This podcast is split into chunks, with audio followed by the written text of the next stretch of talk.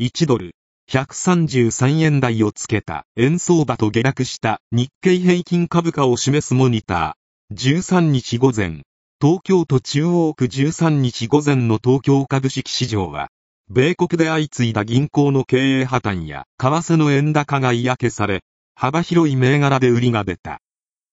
The dollar tumbled below 135 yen in Tokyo trading Monday morning, following the collapses of U.S. banks including Silicon Valley Bank.